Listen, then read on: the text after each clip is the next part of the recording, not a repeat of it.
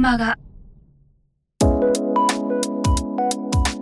人の話には人生を変える気づきがある。キクマガは各業界で活躍されているゲストスピーカーの皆さんから人生を変えるきっかけを伺うインタビューマガジンです。人生のターニングポイントとなった出来事、物、人から日々大切にしている習慣や考え方などについて毎月あなたの明日に響くインタビューをお届けします。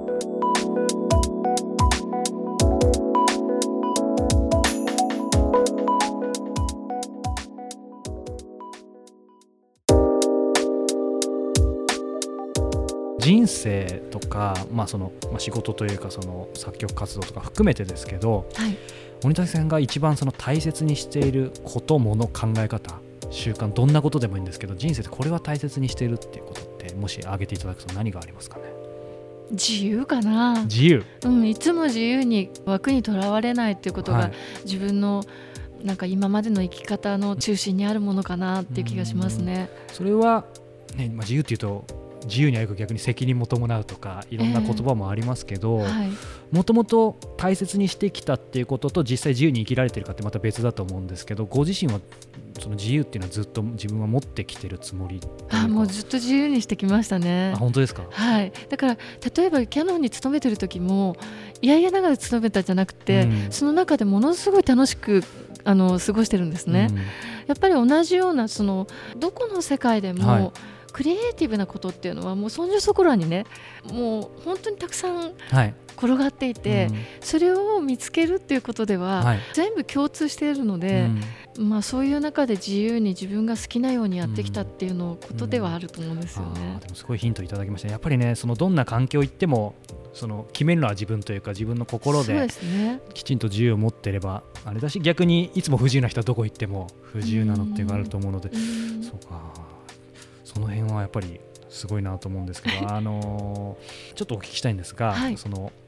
やはり森武さんにお聞きしたいのはその音楽の持つ力というか、まあ、去年ね震災とかもあってその中でアーティストの方たちもいろんなできることたくさんやってきたと思うんですけど今改めてこの2012年に森武さんがご自身がずっと、え作曲活動を続けてこられて音楽の持つ力っていうのは例えばどんなことが考えられますかね？音楽を聴くことによって、うん、その方によって本当にあの受け取り方っていうのはたくさんあると思うんですけれどもすごく落ち着けたり、はい、元気になれたりとかっていう、うん、その元なんじゃないかなっていう気がするんですね、はい。うん、逆にそういう元になれるような音楽を作っていきたいなと思ってますね、はい、だから震災が起こったからどういう曲を作るとかそういうことではなく、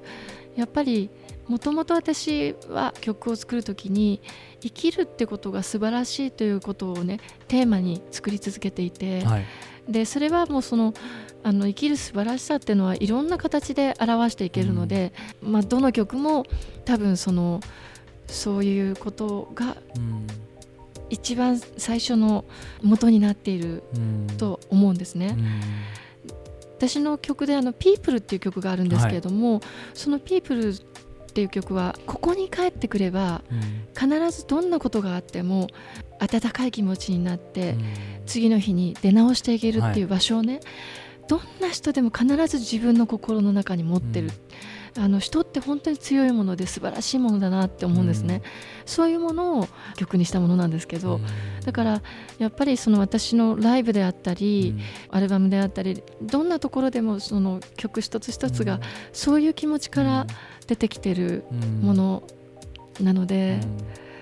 ですね。なるほど。やはりその生きる素晴らしさっていうのもキーワード出てきたと思うんですけど、はい、音楽って本当にそういう力は、ね、もう誰しもが分かると思うんですけど、えー、そんな中でその、ね、目の前に実際聴いてくれた人そして今鬼武さんが直接会ったことなくても鬼武さんの音楽聴いてくれた方って本当にたくさんいると思うんですけど、えー、今までそのアーティストとして、えー、と活動されてきて本当にまあ、たくさんだと思いますけどあやっててよかったなって思えた瞬間とか例えば聞いてくれた方からこんな出会いがあったとか何か一つもしあれば教えていただきたいなと。えっとですね私は、まあ、本当にたくさんあるんですけれどもある時ね私のライブの会場に若い女性が来てくれてライブ終了後にちょっとお話ししたいんですけどっていうことでちょっと話を伺ったらね私は以前あのうつ病だったんですっておっしゃられたんですで「ああそうなの?」って言って話してたらね実はあの鬼武さんの「 Dream Train という曲をね、はい、あるカードショップで流れていてそれを聞いた時にもう涙が流れて止まらなくなってしまったと。ででもその日にねその「 Little Journey」というあのアルバムに入ってるものなんですけれども、はい、それをずっと「 Dream Train を聴き続けてるうちにね、うん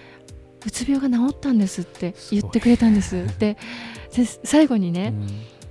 私生きててよかったって言ってくださったのがねもう本当に、私はね本当音楽やっててよかったなとその時は思いましたね。はい、だからあのそうやってねあのお客様から逆に力づけられたり、っていうことってすごくたくさんあってね、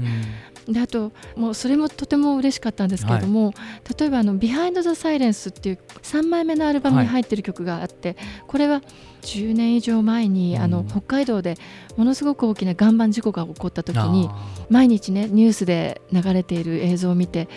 わあ本当に自然災害って恐ろしいなと思って、うん、でただただもう本当に自然災害って怖いなという思いで作った曲だったんです。はい、で、まあ、年を年月を経て、自然からのメッセージ、かもしれないっていう気持ちになった時に「Behind the Silence」というタイトルに最初の時の思いとはまたちょっと変えて作り直したんですね。はい、でただやはりあの昨年のあの震災の後にねこの曲を演奏するというのが作ったのはその震災の前なんですけれども、はい、アルバムを発表したのもその前なんですけど、やっぱりちょっとシリアスな内容なので、うん、震災後に演奏するのはもうちょっと私の中でもできなくて、はい、してなかったんですけどね、うん、ある時被災地の方からライブで演奏してほしいって言ってリクエストをいただいてで演奏したんですね。そしたらその演奏した後にあれはね鬼武さんあの確かにシリアスな内容だけれども僕たちは聞いててね元気をもらいましたと、こんなことにはへこたれない頑張るんだっていうね、はい、そういう元気づける曲に聞こえたと、うん、本当にありがとうって言っていただいてね、はあ、本当に嬉しいなと思ってね、うん、あのそんな風に聞いてもらえるんだったら、はい。ずっとやろうと思って、でそれからはね被災地に行っても、こういうことをお話しして演奏させていただいてるんですよね。そういういろんな、ね、見えるもの見えないものあると思うんですけど出会いというかい。ろんな声もあって、やっぱりそれが大きな鬼武さんの原動力になっているということなんですかね。そそあのー、なかなかお聞きするしづらい質問ではあるんですけど、はい、やっぱり鬼武さんもいろんな人生いろんなことあって、はい、なんだよね。やっぱりもうすんごいしんどかったことあるかなと思うんですよどんな人でも。はい、でやっぱりそれを、まあ、乗り越えてというか向き合ったことって何かあると思うんですけどもし何かなんか本当にあれば教えていただきたいなっていう。私はあの実はね小さい頃からこれは多分ね自分の長所じゃないかなと思うんですけど、うん、超前向き思考なんです。だからどんなに大変だったとしても、はい、どんなにあの普通だったらこれはちょっとまずい状況じゃないのっていうようなかなりへこまなきゃおかしいぐらいの時でも、あんまりねそれをひどい状況だなというふうには考えられない性格なんですね。だから例えば悪いことが起こったら、これ良かったと。こういう失敗をしたおかげで、それを乗り越えるための何かこういうことをしようとかね、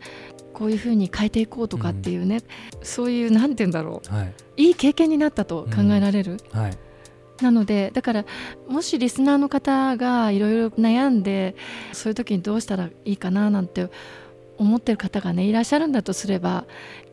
あんまりもちろん悩むのは悩み続けた方がいいと思うんですね。悩まないと結論は出ないし私も当然悩むことはあるんですけどただそれが必ず出口がある、どんなに悩んでも真っ暗な長いトンネルをね手探りで歩いていって、うん、もう全然もうこれは出口が見つからないかもしれないって本当に落ち込んだとしても、うん、絶対に出口が見つかる。それはね私信じてるんですよね。うん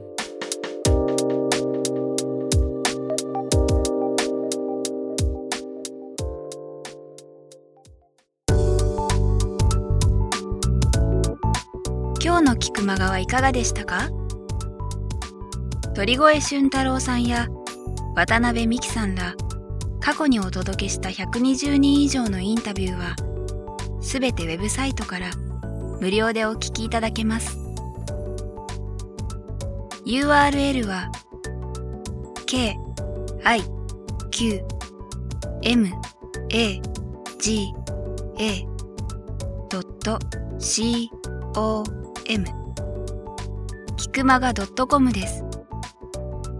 それではまたお耳にかかりましょう。ごきげんよう。さようなら。